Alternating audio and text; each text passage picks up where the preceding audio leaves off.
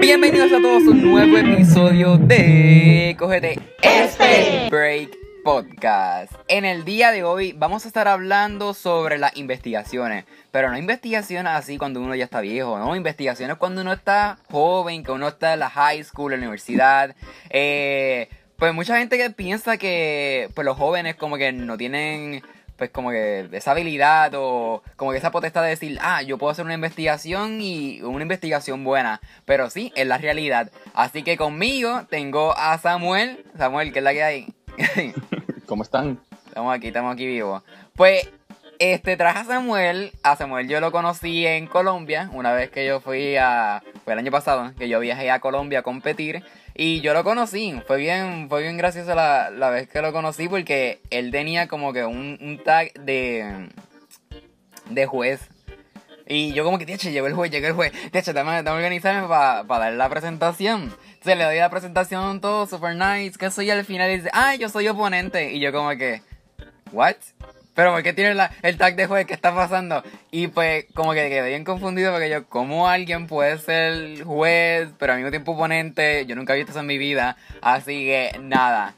Pues Samuel, este, explícanos un poco sobre las investigaciones que has hecho, cuándo fue que empezaste tu primera investigación y todo ese transcurso hasta que llegaste a ser juez, ponente, yo no sé. bueno, eh, todo inició fue prácticamente en el 2016 en el 2016, durante mi estancia en la universidad, desarrollé un proyecto dentro de un semillero de investigación. Me fue muy bien, entonces decidimos participar en el, en el decimocuarto encuentro departamental de semillero de investigación.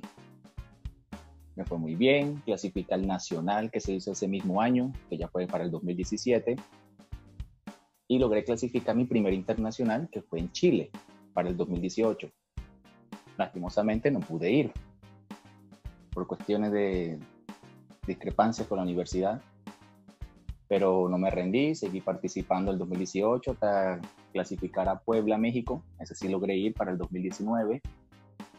Y resulta que aquí en Colombia, el que maneja todo el tema de la investigación es Red Colsi, la red colombiana de semillero de investigación. Existen unas reglas para poder ser evaluador. Está para ser evaluador nivel ya profesional y ser evaluador cuando apenas estás en la universidad. Tienes que estar en los últimos dos semestres, ya culminando el año, estar actualmente en un semillero de investigación, tener experiencia de haber siquiera concursado una sola vez con Red Colsi, cumplía con todos los requisitos y participé. Fue más o menos para el mes de mayo. Fue mi primera vez como evaluador. Todos los demás evaluadores me miraban como, ¿y este qué? Este es un crío, todavía es un pelado, muy joven. Pero a pesar de que era el más joven, fui el que más evaluó. Fue tres días el encuentro y evalué 19 proyectos en total. Me fue muy bien, me gustó la experiencia. De los 19, vamos a decir que pasaron 16.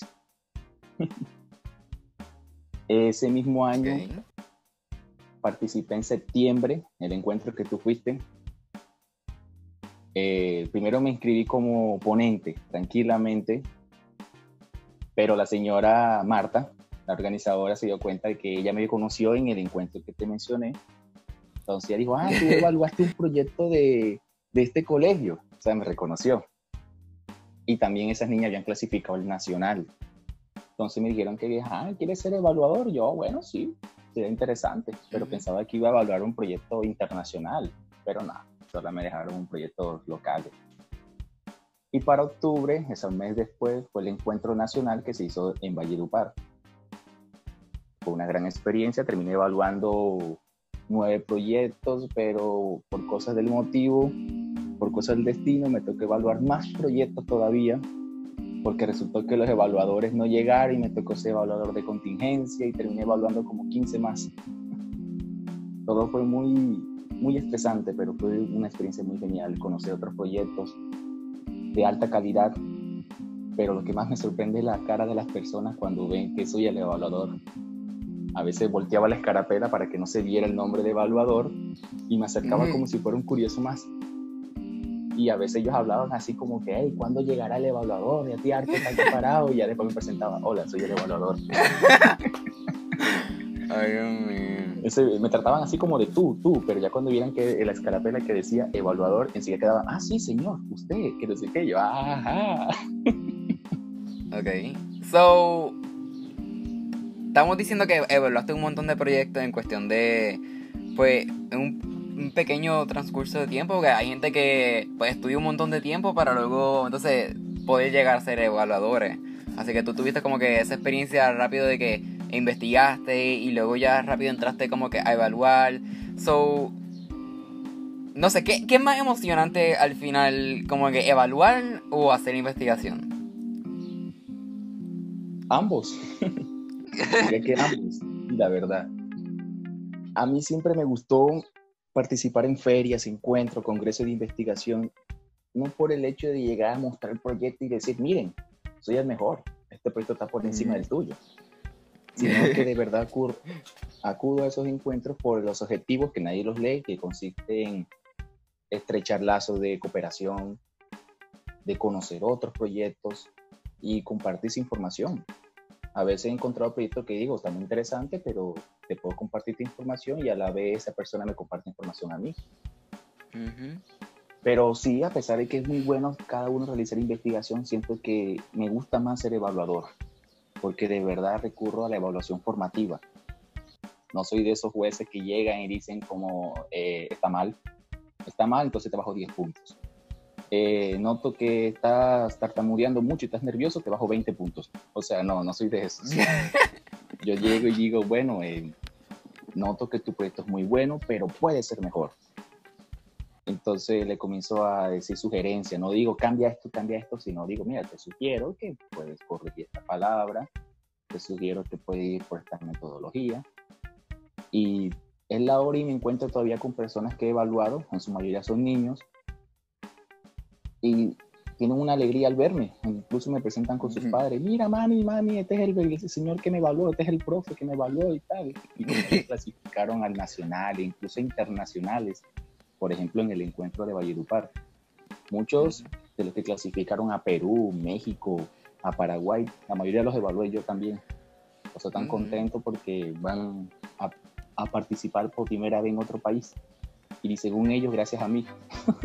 Así que se puede decir como que en, cierto aspecto como que al tú haber tenido esa experiencia de ser ponente, este, como que tiene ese, esa empatía pues las personas que están este, presentando que quizás hay muchos de los jueces, como tú dijiste, como que, mira, estás eso, como que estás tan nervioso, pues toma, menos 10.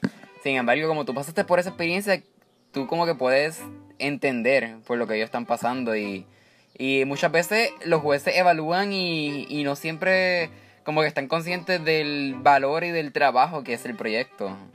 Así que también es como que, viéndolo de esa perspectiva, es un poco como uno puede entender, como que mira, yo estuve en tu posición y ahora yo te estoy evaluando y entiendo por lo que está pasando y reconozco el valor que tiene tu investigación.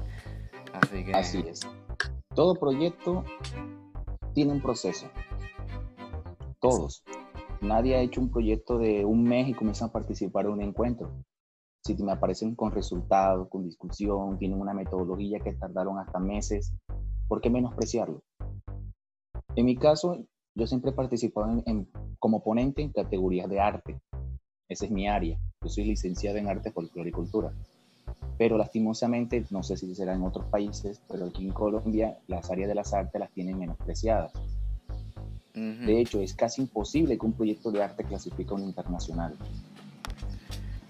Entonces resulta que cuando yo he sido ponente, a veces los evaluadores de arte resultaron ser ingenieros, resultaron ser mm. abogados, que en sus ratos libres pintan, pero al momento de la parte temática no son muy buenos, no son expertos. Entonces, enseguida van bajando puntos. Cuando yo fui evaluador, me asignaron unos proyectos. Yo obviamente dije, quiero proyectos de arte. No puedo ser evaluador de ingeniería, derecho, sociología, nada de eso. Solamente de mi área, mi perfil. Y a veces resultaba que los niños me comentaban que el otro evaluador era ingeniero y cosas así. No sabían nada. Pero les, puse una buena puntuación y muchos de ellos, como te dije, han clasificado ahora nacionales, incluso internacionales. En el nacional además de que evalué proyectos de arte, me tocó evaluar proyectos de pedagogía, de psicología. Yo estaba como que, hey, aguanta, hey, yo no sé no soy de esto. Pero me dijeron, no, entonces evalúa de la parte metodológica, ya que la metodología es de manera general. Todo evaluador mm. tiene que entender eso. Y es la verdad. Por ejemplo, cuando te escuché tu proyecto a ti, yo decía, eh, yo decía, lo que entiendo yo es que estás creando una cosa para fundir chatarra. Eso decía, pero obviamente te entendí con la parte metodológica, me explicaste todo, yo, ah, ahora sí. temático, no entendía nada. Yo decía, este, este, tipo quiere fundir chatarra allá en Puerto Rico y, y sí, quiere acabar con la basura quemándola, decía yo. No, no, no, no, no. Para los que no sepan, que estén escuchando, no es que voy a quemar basura. Era una, una máquina que utilizaba reflectores solares para poder derretir ciertos materiales que usualmente son reciclables. Así que era como que un proceso de la cadena de reciclaje. No, no creen que voy a quemar basura, pues después vienen y me queman aquí. Este. So, pero eh, eso es verdad. Yo he visto, yo he ido a muchas ferias, no tan solo pues, pues en Colombia, sino también en Puerto Rico. Y muchas de ellas habían evaluadores que no eran del área que en la que se estaba. Pero también es bien difícil tú poder conseguir como que cierta cantidad de evaluadores para cada área que hay una, en una investigación. Es como que una, una feria o un foro. Así que. Pero eso, muchos, muchos de los foros que. Bueno, no muchos. Como que algunos de los foros habían sido como que específicos. Como que eran ciencia, tecnología, ingeniería pero no, no se iba tanto como que arte, eso, este, como que psicología, salud y todas esas cosas, porque no tenían esa cantidad de profesionales que pudieran como que eh, certificar de que, ok, porque como tú dijiste, todos evalúan como que la metodología, pero entonces, más allá que la metodología, realmente es un buen tema dentro del área. Que eso, una persona que no estudia eso, pues entonces no puede como que certificarlo eh, del todo. Así que eso es bien importante. Y pero nada, dijiste que habías viajado a Chile, has viajado a México y dentro de Colombia. Dentro de esa experiencia, como que no sé qué fue lo más difícil y qué fue lo mejor. Bueno, primero que todo, eh, no fui a Chile. Clasifiqué, pero no pude ir. Ah, ok, ok, ok. Eso, como te mencioné al inicio, fue un problema con la universidad. Resulta que clasifiqué al ESIAN Lab de Chile 2018 en Antofagasta. Eh, el encuentro se iba a hacer en julio. La universidad no me dejó ir porque necesitaba el permiso de la universidad y necesitaba obviamente el dinero por parte de la universidad, pero no me dejaron ir porque el encuentro era en vacaciones. Entonces me decían, no, no podemos dejarte ir porque si te llega a pasar algo, entonces culpan a la universidad ya que aquí en Colombia manejamos de febrero a junio y agosto a diciembre, a veces hasta noviembre. Y por esa sencilla razón no pude ir. Solamente habían clasificado 23 colombianos a ese encuentro. Y fui el único de esos 23 que no pude ir. La verdad, ya me había hasta como decepcionado de la investigación. Dije, no, no quiero participar. ¿De qué sirve participar si no me van a apoyar? Y ahí fue donde descubrí, por medio de un profesor, la, la Fundación LACIR. La Fundación LACIR, a diferencia de Red Colsi, ellos no necesitan permiso de tu institución educativa. O sea, si tú clasificaste, tú verás cómo consigues el dinero y participas. Así funciona. No necesitamos que permiso de la universidad, de la institución, de la high school, como dices, no, porque a veces es un problema. Y entonces, y otra cosa es que aceptan más personas. O sea, no tiene que ser solamente estudiante de primaria, bachillerato, técnico y universidad. Pueden ser profesores, pueden ser investigadores, pueden ser empresarios, o sea, personas independientes. Se me ocurrió participar y logré clasificar a Puebla, México.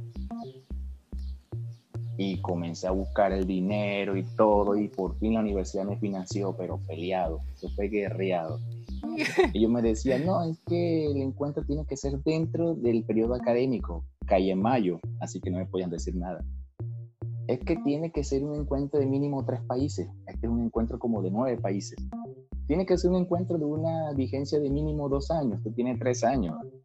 Es que tiene que ver una especie de publicación, si hay una revista, la revista de la Fundación La CIR, la revista La CIR. No, no encontraban la excusa, no daban para encontrarla, hasta que, ah, toma la plata y vete. Pero ¿por qué es tan, tan difícil que te pudieran aprobar el dinero? ¿Cuál era el show? Sí, estás saliendo a representar la universidad, eh, you know, ¿qué más pueden pedir? Muchos lo ven así. De pronto en otros países como eh, Argentina y Paraguay los apoyan. Pero aquí tenemos demasiadas instituciones corruptas. A veces le destinan mucho el dinero a carreras acreditadas y otras no. Por ejemplo, en, yo estudié y ellos decían solamente pueden ir los de derecho, los de psicología, los de ingeniería. Esas son como las carreras altamente acreditadas. Pero los casos de licenciaturas, sociologías, mm, ellos dicen como, ¿qué puedes investigar tú? Prácticamente verán así. Y imagínate, fui uno de los cinco personas que fue a, México. Y me dejaron ir y me fue muy bien porque clasifiqué ahora a Brasil. Y sí, si digamos que fue lo más difícil, es eso, como la pelea para conseguir el patrocinio. Ahora que ya me gradué, prácticamente menos mal en todo el encuentro que he conseguido, me dicen, no, prácticamente consíguete tú la inscripción, los tiquetes aéreos y, y ya, tú vienes tranquilamente. No necesito permiso de nadie. Pero ese es el problema, reunir el dinero por mí mismo. Y sobre lo mejor, la experiencia. Tú sabrás muy bien qué se siente acá, no visitar otro país, esas cosas. De hecho, era mi primera vez yendo a otro país, México. Me encantó, la verdad. El clima, la hospitalidad del ser mexicano, muy amable. Muchos me decían con que no, en México estereotipo, ojo que allá secuestran mucho, allá hay muchas mafias, incluso me, decían, ¿y qué tal si se cae el avión? Pero no, la experiencia fue muy genial. Sí, yo, yo pienso que hay, hay mucha diferencia entre como que viajar de vacaciones y viajar compitiendo. Es como... Uy, no sé cómo explicarlo. es como... Es diferente. Sentirte que, que no estás solamente como que para pasarla bien, sino como que tienes... Estás representando como que tu país, estás representando como que de dónde vienes, como que la gente que te va a ver, mira, va a decir, ok, esto es Puerto Rico, ok, esto es Colombia. Y es como que a veces un poco como que muy como difícil, exacto, como es una responsabilidad que uno carga, pero al mismo tiempo es, es tan bueno porque, no sé, uno aprende tanto, a diferencia, o sea, cuando uno viaja uno aprende, pero no es lo mismo como que viajar compitiendo, como que uno tiene que, estar atento, como que uno tiene que estar presente, por así decirlo. Y uno aprende... Eres el representante. Si digamos eres el único, tienes todo tu país en los hombros. Y es lo bueno porque muchas personas te quieren preguntar y tú les respondes y le vas compartiendo tu cultura. Pero hay que tener mucho cuidado, como tú dijiste, porque si uno comete una falta, un error, enseguida van a estigmatizar, ah, es que Puerto Rico todos son así, es que Colombia todo es así. Entonces uno tiene que estar muy cuidadoso con lo que va a hacer en otro lado. Exacto. Me acuerdo cuando, cuando uno va de vacaciones, por ejemplo, las personas te pueden ignorar y sabrán que eres un extranjero cuando vas caminando pero cuando vas a un encuentro tienes la bandera encima. En mi caso en México me la ponía como una capa, me ponía la bandera colombiana aquí y comenzaba a salir por las calles cuando hacíamos los tours. Y, y si no me pongo la bandera, la gente no cree que era de Colombia. Incluso tuve la experiencia de que me, que me creyeron mexicano. Los mismos mexicanos me ah. creyeron mexicano. me creyeron de Veracruz y que por el acento. Es que comencé a hablar de manera neutral. Eso fue una cosa que me pasó algo muy gracioso que enseguida llego y estaba buscando la terminal de buses. Pero comencé a decir con unas jergas de Colombia. O sea, se me soltó como que, hey, manito, hey, ¿dónde queda aquí la vaina de la buseta y tal? No sé qué. Y los manes me quedaban como que no me entendían. Salió un tipo que estaba por ahí y me colaboró. Órale, carnal, ¿dónde están las bucetas? Y, ah, ok, están por allá. el tipo me dijo, tienes que dejar de usar esas jergas, hablar neutral Ah, ah, ok, listo, gracias por el consejo. Y hablo de manera neutral y cuando yo llego me creen mexicano. Porque decían, tu acento es muy similar a los de Veracruz. eso me pasó cuando yo llegué, bueno, me pasó, yo creo que me pasó en México también. Este, como que a veces decía palabras, ustedes como que también decían cosas y yo, ¿qué están hablando? Yo no entiendo. Y como que creía como que era una cosa y después resultaba ser otra. Y yo como que, ay no, esto es muy confuso, muy Y a veces... Como el mande. ¿Mande? Ah, sí, el mande, mande. Y yo, mande qué, este, no entiendo. Pero, no sé, es, gracioso porque a pesar de todo eso, como que uno aprende, uno aprende y... Y no sé, uno se divierte en el proceso. Hay veces que uno no entiende algo y tú te quedas como que le pregunto, no pregunto. Y al final terminaba preguntando porque yo soy de las personas que yo pregunto todo desde que se chave. y no sé, no sé, es divertido, es divertido viajar compitiendo. Y yo creo que hasta en cierto aspecto yo prefiero como que viajar compitiendo que viajando de vacaciones. De hecho, siempre he dicho que eh, el tema de la investigación es una forma muy linda y barata de viajar por el mundo. es barato, de hecho. Bueno, si te lo paga la universidad, porque a mí no me lo pagaron, yo tuve que pagarlo. no, pero aún así, por ejemplo, yo sé, te entiendo, y me toca pagar derecho de aquí en adelante, pero me sale más barato. Hablando de plata colombiana, me salió la inscripción en México por 1.400.000 pesos y millón cuatrocientos mil que me cubre la estadía en un hotel. Estamos hablando de un hotel de 3, 4 estrellas, estamos hablando de algo muy interesante. No estamos hablando de un hostel, ni estar padrinado en una casa, durmiendo en el suelo, ¿no? tenemos alimentación las tres veces al día, tenemos city tour, tenemos escarapelas, refrigerios, los souvenirs, todo. Y estamos hablando de 5 o 6 días. Entonces ponte a analizar cuándo y cuánto necesitaré yo para poder ir a México durante esos cinco o seis días, tener el transporte, tener alimentación, o sea, me sale hasta cinco veces más de lo que me gasté en el encuentro. Por eso siempre he dicho, es una forma muy barata, sí, se gasta uno una cantidad de dinero, pero es menos de lo que haces, es menos de lo que gasta como cuando uno viaja solamente por vacaciones. Bueno, por eso siempre he dicho que viajar por tema de investigación es una forma muy barata y muy linda de viajar. No lo había visto de esa perspectiva, pero ahora que me pongo a pensar, y es verdad, porque usualmente las inscripciones te ponen como que la comida, la transportación y como que todo junto más, que lo, lo que den como que camisa, cosas así. Pero cuando uno viene a ver a largo plazo, realmente lo es, es más económico porque, no sé, uno siempre tiene como que dentro de, de todo el ajetreo de la investigación, como que siempre hay como que un pequeño espacio para uno poder salir. Yo me acuerdo cuando estaba en Colombia, que yo, de por sí yo en como tours y cosas así, fuimos a un montón de lugares. Pero como que también tuve como que ese espacio para yo poder salir y fui a, a la plaza de Valledupar con mi mantecado, que la gente sabe que a mí me encanta el mantecado. Este, y fui por allí, estuvo super nice, estuvo, you know, estuvo chévere y después de eso, cuando me fui, pues entonces tuve otros otros días más extra para estar en Bogotá. Así que. ¿Y cuándo uno iba a hacer eso de manera personal?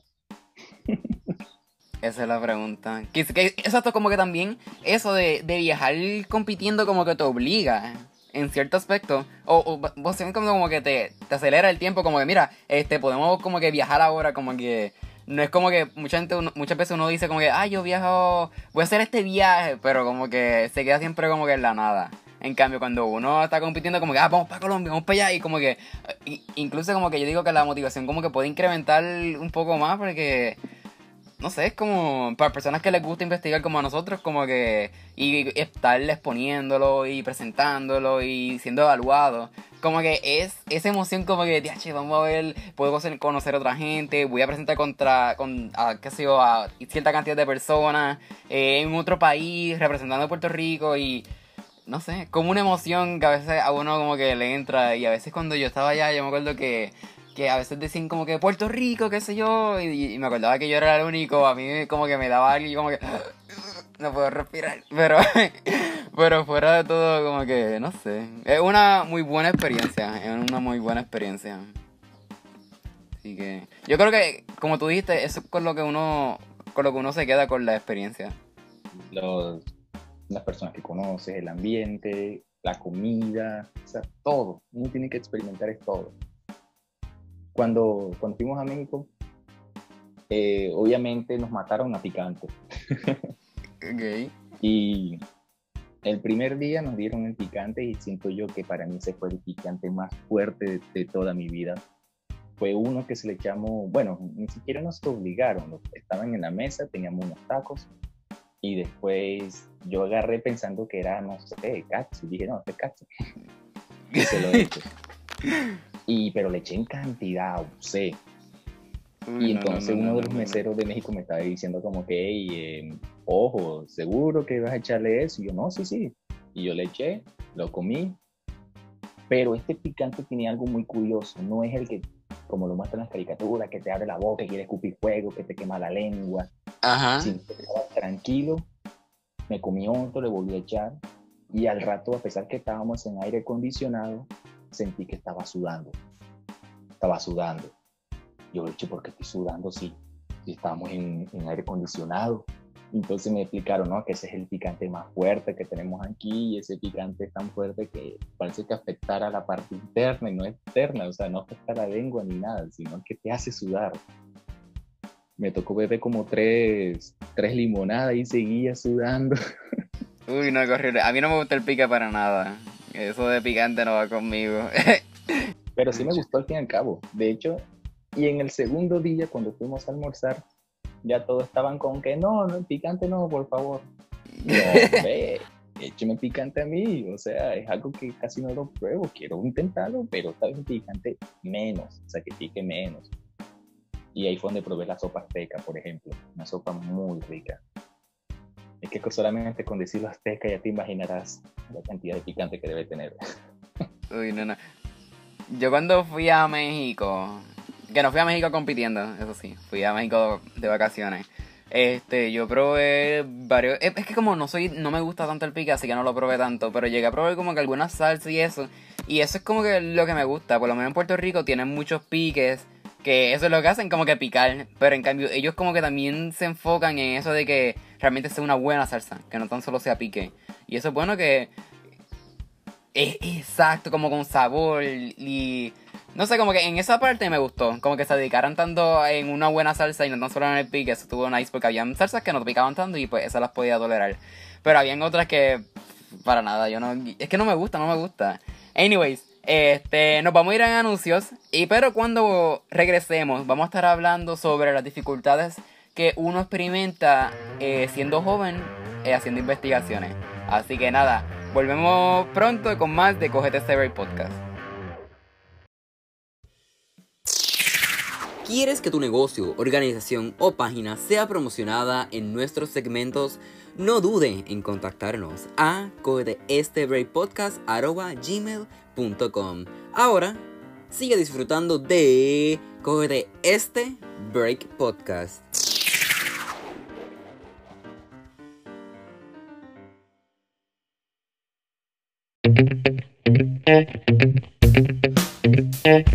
Anteriormente estamos hablando sobre cómo es viajar, pero viajando, investigando. Así que eh, las investigaciones que hemos realizado, a qué países hemos viajado. Pero ahora, Samuel, te pregunto, ¿en algún momento de tu vida como que te subestimaron por ser joven? Como que, mira, tú estás investigando, tú eres muy joven para eso, ponte a estudiar. ¿No- ¿Nunca te han dicho cosas así? Si me subestimaron por ser joven investigando. Mm, No, en realidad soy viejo, entre comillas, Ok. porque no sé si tú has visto que cuando, por ejemplo, llegaste a Colombia, de que habían hasta niños investigadores, niños de 7, 8 años. Entonces, eso fueron tres cachetadas, como dicen uno. Mm. Una vez estuve en un foro, bueno, una conferencia magistral y estaban hablando de eso, de cómo ha ido cambiando la investigación a través de generaciones. Para lo que la época de nuestros padres, la investigación para ellos, eso era en la mera universidad, ya era con su proyecto de grado, ya con su tesis. Ya para la época de nosotros, conocimos los semilleros de investigación. Bueno, tú empezaste un poquito más joven que yo, pero yo inicié estando todavía al- como los veintitantos años, apenas tengo 23. Entonces muchos me dicen, no, eres joven todavía, pero yo conozco personas del equipo y Edupar, Ujú. antes que se graduaran de la escuela ya visitaron cuatro o cinco países.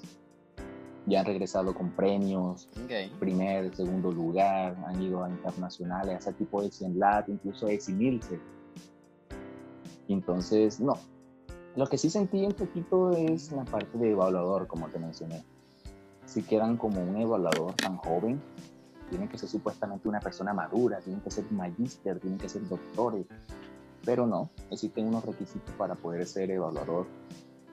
Pero sí, siempre hubo como esa especie de discriminación por ser un evaluador. tan Fíjate, joven. eso, cuando yo fui a Colombia, a mí me encantó eso porque en Puerto Rico no se da así. En Puerto Rico no, no hay tanto como esa motivación hacia a la juventud como de investigar. No es tan fuerte como en Colombia, que cuando yo fui yo vi a una nena, yo no sé si tenía como 7 años, pero ella estaba dando la investigación mejor que yo. Y yo, ¿qué es esto? Eh, no sé si te acuerdas la de que era una que estaba dando guineo y fruta, que era de dieta. Que era bien chiquita, bien chiquita, bien chiquita, bien chiquita. Ella estaba ni en, ni en Kindle, jurado. Este, y pues ella se desarrollaba muy bien y yo, wow. Y, eh, yo nunca había visto eso, por lo menos en Puerto Rico. Como que una niño, niño tan pequeño y dando una investigación súper fluida. Y yo como que, wow, realmente... Eso me sorprendió mucho de Colombia, ver tanta juventud haciendo investigaciones y, y todo el mundo hablando de eso. En Puerto Rico, para tú poder hacer una investigación, este, usualmente lo dan pues en la escuela superior y la mayoría de las veces es por punto, no es porque la gente realmente quiera hacerlo. Este, yo antes estaba en, en sistema público regular, no en especializado, y la gente no le gustaba para nada hacer investigaciones. Y allí, pues, habían desde colegios, escuelas públicas, de todos lados, y a todos les gustaba hacer investigación y como que estaban orgullosos de estar allí.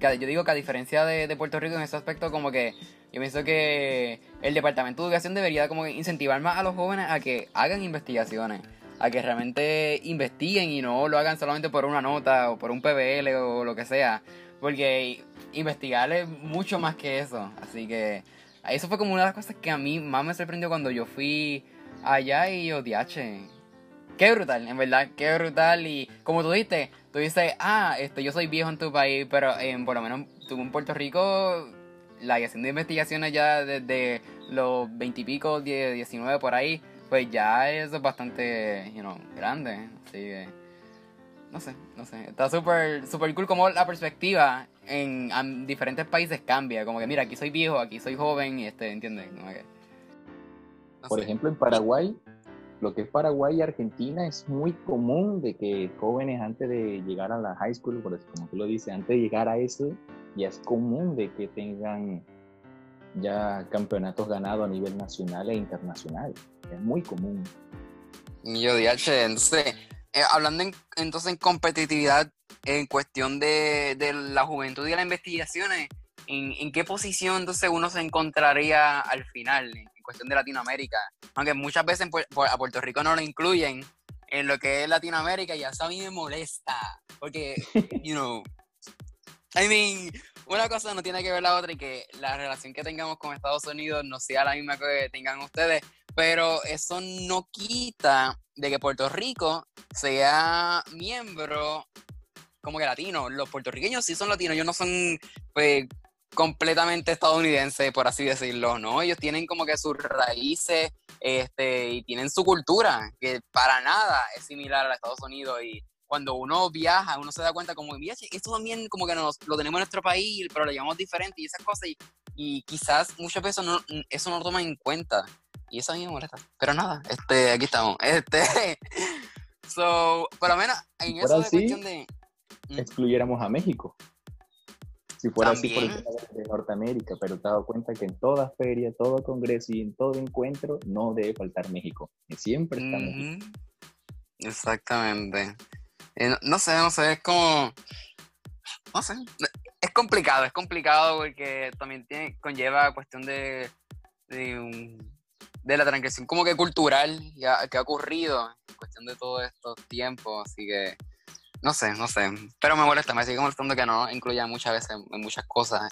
Pero nada, este...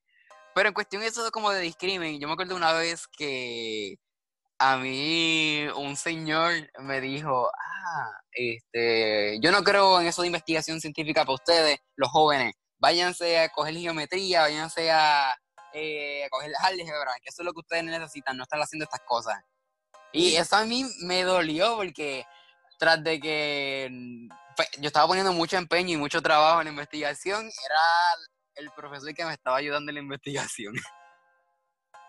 que eso fue una cosa que yo dije, Dios mío, yo, yo, no, ni, yo, no le dije nada porque no, no sabía ni qué decirle. Y yo como que, wow, nada, ni modo. Este, pero nada, al final pues viajé sin él o con él, no importa, pero viajé. Este, y competí un montón de, de investigaciones. pero... De hecho, eso que me mencionaste, nos lo comentaron en la capacitación de evaluadores. Nos lo mencionaron. Eh, ha habido encuentros anteriores donde sucede de que los mismos evaluadores destruyen a los niños. Por eso hablábamos, te hablé del inicio de la evaluación formativa, porque no llegué a decir literalmente, estas palabras que te voy a decir se han dicho por evaluadores en los congresos. Ustedes que hacen investigando eso, eso ya se sabe, eso ya está gastado, deberían estar haciendo otra cosa. Más bien, cómo ustedes clasificaron aquí o sea, cómo llegaron hasta aquí, quién fue el que los evaluó. O sea, son todas esas cosas y literalmente he visto niños llorando. Niños que dicen que ya no quieren volver a investigar más porque los mismos evaluadores los destruyeron. Y a veces resulta que los evaluadores no son de tu área. Es por eso que cada año que se va mejorando, se va cambiando esas cosas. De hecho, ahora es obligación que si el evaluador no se presenta, eh, los ponentes tienen que decir, por favor, preséntese. Tengo que saber si usted es de mi área. Y si no lo es, pues entonces se tienen de hablar porque no me va a evaluar un abogado si yo soy de ingeniería. No me va a evaluar un ingeniero si yo soy de arte. Y si ha pasado estas cosas demasiado terrible, hay que mejorar esas cosas.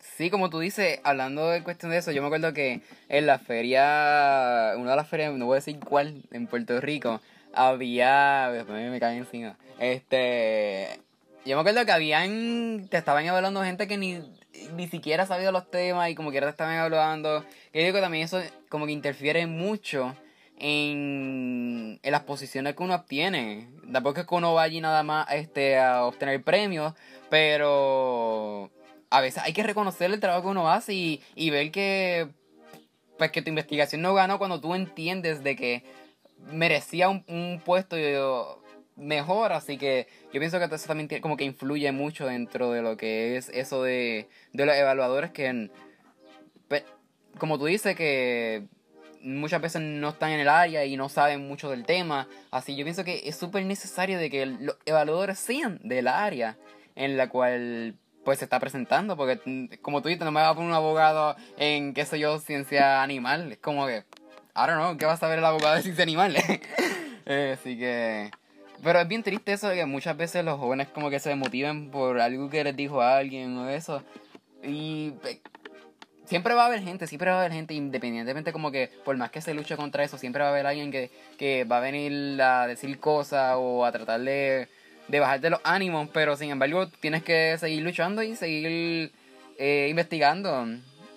No siempre el feedback de la gente va a ser bueno, pero si tú estás satisfecho y tú entiendes que tú hiciste un buen trabajo, pues realmente yo entiendo que no hay no hay lugar que valga la opinión de ese tipo de personas que son bien negativas, así que es mejor una, una crítica constructiva que una crítica destructiva, así que cuando cuando estaba en la universidad en un semestre di dos asignaturas de investigación. Uno se llamó Diseño y elaboración de proyectos culturales y otro se llamó Fundamento de investigación en esa asignatura que estaba en el cuarto semestre, decidí trabajar el proyecto con que he participado en casi todos los encuentros. De hecho, fue mi proyecto de grado. Ese fue el proyecto que me llevó a México. Ese fue el, de, el del diccionario, creo que fue. El diccionario Cancuamos. Ah, pues puedes explicarnos a, a, los oyentes como que más o menos qué fue lo que hiciste, porque a mí me encanta esa investigación. ok. Em, pero tú no me escuchaste, ¿verdad? No. Sí, tú me llegaste a contar de que bueno, tú lo vas a contar, pero sí, de que tú hiciste como que una recopilación de las palabras de una comunidad. Sí, algo así fue.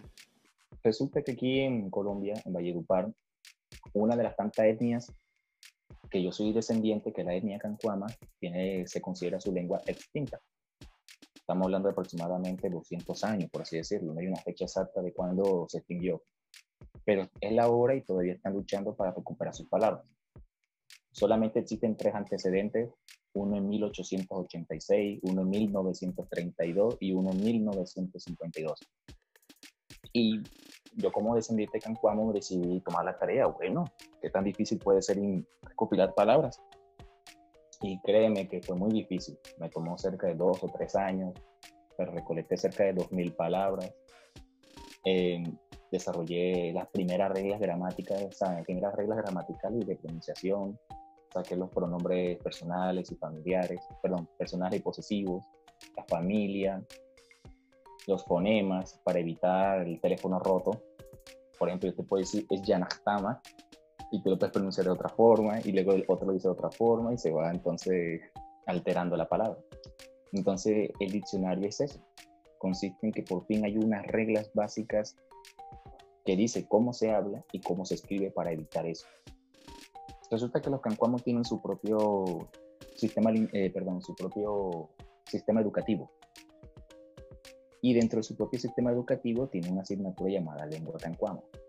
Pero se transmite de manera oral, como te digo, se produce el teléfono roto. Y no tienen eso, no tienen siquiera la oración básica, sujeto, complemento, verbo. Solamente dicen palabras al azar, vocabularios.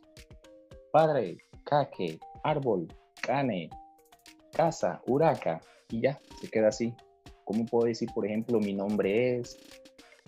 Cosas así. Y sí, fue una tarea que lo tomé durante la universidad. Yo dije, voy a desarrollar ese proyecto. Lo hice en una asignatura como para salir el paso. Pero me gustó y comencé a seguir avanzando, avanzando. Entré un semillero y así fui aumentando. En una de las asignaturas que te mencioné, me fue muy bien. De hecho, el profesor me comunicó con otro profesor que se convirtió después en mi asesor del semillero e incluso del proyecto. No fue que como que me acogió para seguir en eso. O sea, el profesor de un inicio me apoyó. Y en la otra asignatura quise trabajar con ese proyecto. Pero el profesor me dijo que no, profesor me dijo, no, ese proyecto, como yo que dije que quería rescatar una lengua que se considera distinta, comienza algunos profesores diciendo, no, que eso no es factible, que eso no es viable, que eso es imposible, no puede lograr eso. Y me dijo, no, trabaja con otra cosa. Hice un proyectico ahí de segunda mano y ya, hasta ahí llegó. Y el profesor me dice que no, que ese proyecto no va a llegar lejos, que es imposible. Y este año, como en febrero más o menos, me lo vuelvo a encontrar y ya se había enterado de que había clasificado a México, que, que fui a México, que había clasificado a Chile, incluso tuve un premio internacional el año pasado. Y eso cuando me encontró, oiga, señor investigador, felicitaciones por todos sus logros. Yo sabía que usted iba a llegar lejos. Y yo, ajá, claro, claro. Ahora, ¿verdad? Ahora. Ahora sí, ¿verdad? Pero como tú dices, súper interesante y, y el hecho de, como tú mismo dijiste, que cuando la gente decía, ¿qué tú vas a investigar aquí? Que mucha gente piensa que solamente lo que es la ingeniería, la medicina, las leyes y estas carreras que, pues, que a medida del tiempo han sido como que posicionadas en el top y la gente piensa que las demás que están abajo, pues entonces no son importantes. Cuando muchas veces las ciencias sociales son las que nos han ayudado a entender por qué estamos aquí y cómo funcionamos como sociedad. Así que muchas veces, muchas veces como que la gente olvida de, de dónde venimos y mira, you know, aquí está. Es súper importante. Y uno encuentra proyectos muy interesantes de todas las áreas. Siempre. Aunque hay proyectos que, bueno, esto lo digo ya como evaluador, resulta que en la mayoría de los casos los proyectos son asignados por sus tutores. Prácticamente mm, son top. Sí. Exponga eso incluso son variaciones de sus proyectos de maestría. Entonces, toma, hágalo. Y no me gusta porque lo están adoctrinando a los niños. Entonces, ya ellos llegan y memorizan todo eso. Entonces, ¿cómo yo como evaluador puedo descubrir de que ese proyecto no es de ellos? Les tiro una pregunta, una pregunta que esté por fuera del proyecto. Digamos que los niños me dicen, no, eh, desarrollamos expresiones artísticas en los niños de quinto grado. Yo, bueno, digamos, para desarrollar una buena convivencia escolar. Me, me sustentan todo el proyecto y al final le digo, ah, muy interesante, pero ahora coméntame una experiencia de una de esas veces, coméntame un reto, una dificultad que tuviste mientras desarrollaste el proyecto, cualquier experiencia. Y quedan profe, no entiendo la pregunta. Sí, o sea, coménteme un reto, una dificultad que usted tuvo. No, no sé. Entonces me di cuenta, no lo hiciste. No lo hiciste, porque si hubiese hecho tú, me tendrías cualquier experiencia. Y así sucede muchas cosas. A veces ponen una palabrita, a veces, digamos, un niño una vez dijo, el, el juego, el juego para, digamos, desarrollar una, algo psicomotriz, por así decirlo. Y entonces llega un momento que menciona los objetivos de la palabra lúdica. Y yo le digo, ¿sabes qué significa lúdica? No. Dicen que no. Y entonces, ¿por qué lo pones? No, no sé qué es lúdica. Lúdica viene de juego. Ah. y ahí no te das cuenta, no, no lo hiciste tú. Exacto, que muchas veces como que los mismos profesores como que pues los pone como, mira, como tú dijiste, ah, el tema y eso, y eso, le quita la creatividad a, los jóvenes de poder crear lo que realmente ellos les interesa. Y yo digo que cualquier joven es capaz de poder este, investigar algo, crear algo, todos, podemos, todos tenemos esa habilidad, así que... Y eso depende del tutor. A veces dirán, no, es que no hay tiempo, mira, mejor agarra este tema que está desarrollado. Pero a veces no me molesta eso me molesta es que hayan demasiados proyectos repetidos, por así decirlo. A veces me gustaría que se hiciera una especie de filtro. Porque resulta que voy a evaluar y me encuentro siete proyectos que todos dicen los niños deben comer frutas y verduras. siete proyectos del mismo tema. Mm. Eso sí, cada uno le cambia algo diferente. Son de diferentes colegios, pero a veces uno dice, ajá, eso, eso pasa mucho aquí en Valledupar. Casi los niños de primaria hablan de, de los niños deben comer frutas y verduras, hablan de la convivencia escolar, hablan del bullying, pero a veces uno dice, no pueden desarrollar otro proyecto que no sea de eso, no pueden salirse de ese estereotipo. Mm. En Puerto Rico siempre están haciendo que sí de bacteria, que se encuentren talar y cosas así, es como que duro. Bueno, hay unos que están buenos, pero anyway, es como, como tú dices, como que hay muchos de lo mismo y no sé, es súper cool como que ver algo ya diferente a lo que ya no, lo que ya está hecho. Así que, pero nada, entonces, tú, Samuel, ¿qué tú les dirías a los jóvenes? ¿Por qué ellos deberían de hacer investigaciones? ¿Por qué deberían hacer investigaciones? Ok. Como tú dijiste un inicio, no hay que hacerlo por una nota. O sea, no hay que verlo como de que quiero, esto me va a servir como una nota para que el profesor me deje de molestar. Esto lo hago por ser el mejor, tener un reconocimiento internacional. No, yo lo hago por dos motivos. Uno, si van a participar en, en competencias nacionales e internacionales, eso les sirve para generar redes de contacto. Conocen otras personas, generan amistades, futuras alianzas para trabajar. Y segundo, porque todos esos proyectos que están ahí son potencias de que algún día puede mejorar el país. Algún día, ¿quién quite que de ahí puede salir el próximo premio Nobel? O algo así. Es cierto, porque en realidad todos esos proyectos no se van a quedar así, algunos trascienden. Entonces no hay que cortarle la sala a los estudiantes, no hay que pensar en los proyectos como un requisito de grado como lo ven en la universidad o una nota, sino para mejorar el desarrollo del país. Exacto, así mismo como estaba diciendo los otros días, este, yo digo que si la juventud, la sociedad no puede evolucionar.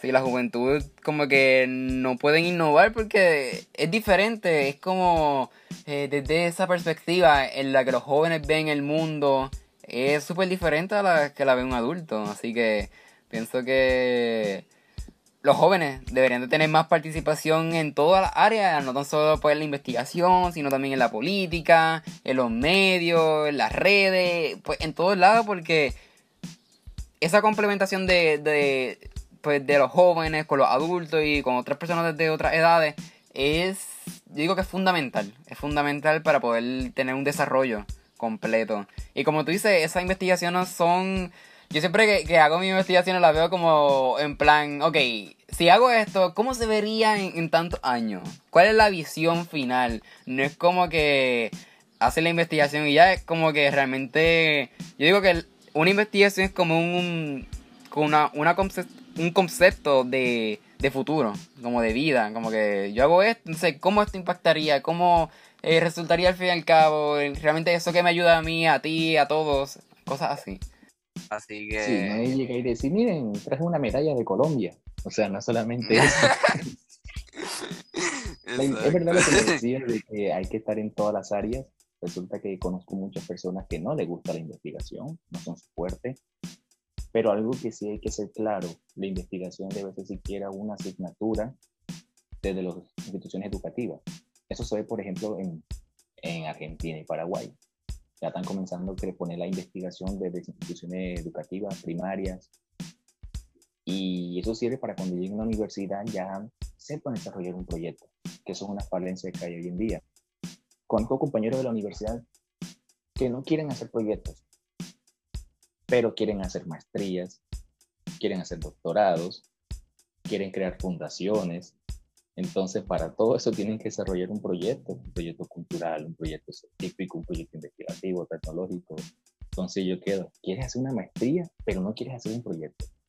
¿Quieres hacer un doctorado, pero no quieres hacer proyecto? Entonces, Exacto. Yo digo que uno está investigando desde que uno nace, desde que uno se levanta, que puedo caminar. Sí, pues entonces ya tú estás investigando, desde que tú vas a la escuela y estás viendo, llegó la maestra, llegó la maestra. Sí, ok, pues ya tú estás investigando. O sea, yo digo que toda nuestra vida es una investigación, todo es un proyecto y hay proyectos buenos, hay proyectos malos y ese es el punto, como que mejorar, mejorar y seguir evolucionando.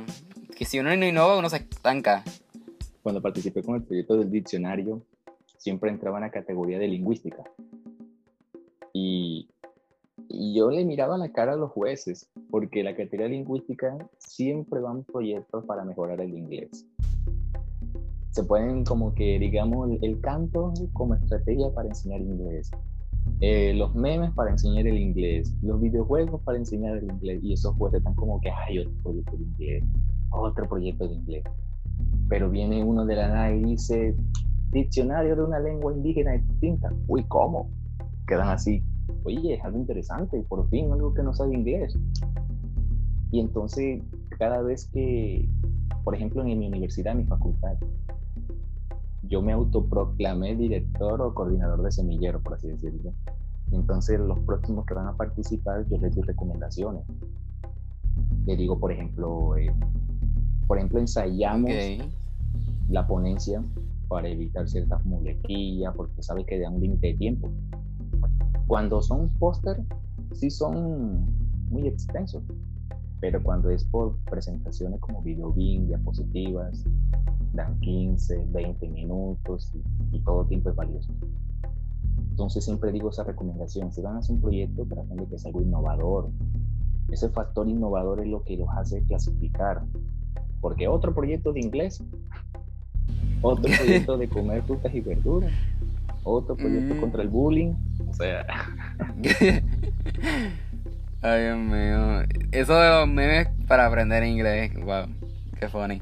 Este, pero yo ya estoy un poco molesto por el, el coronavirus. Yo iba a ir como a tres competencias científicas y no pude ir. Y tengo el póster, aquí está, mira. que lo mandé a imprimir en la imprenta y aquí mismo se quedó. No fue, no fue a ningún lado, pero nada, aquí estamos, estamos vivos por lo menos. Este, eh, igual que tú, en mayo era el encuentro de Brasil, que clasifiqué, se iba a ser en, en Recife. Obviamente se canceló. Ahora, a mediados de junio, tiene una invitación a Paraguay. En, bueno, no recuerdo bien, San Fernando de la Mora. Era en Paraguay.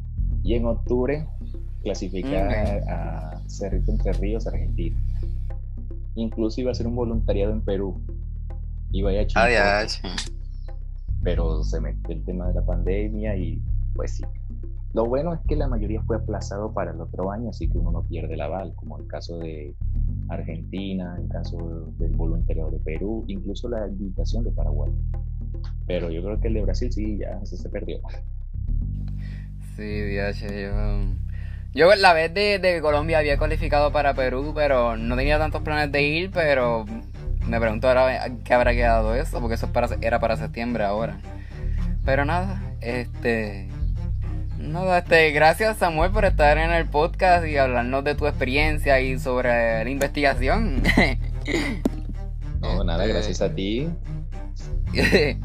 Pues nada, este, esto fue el episodio por hoy. Espero que ustedes que están escuchando esto hayan aprendido un montón y se motiven más a poder investigar y, y hacer cosas, hacer proyectos, porque como dije, pues toda la vida es una investigación y no puedes decir, ay, sumo la investigación, porque tú estás todo el tiempo investigando, así que eh, no puede ser malo, no puede ser mala, así que nada, este. Esto es todo por hoy, así que nos vemos en el próximo capítulo.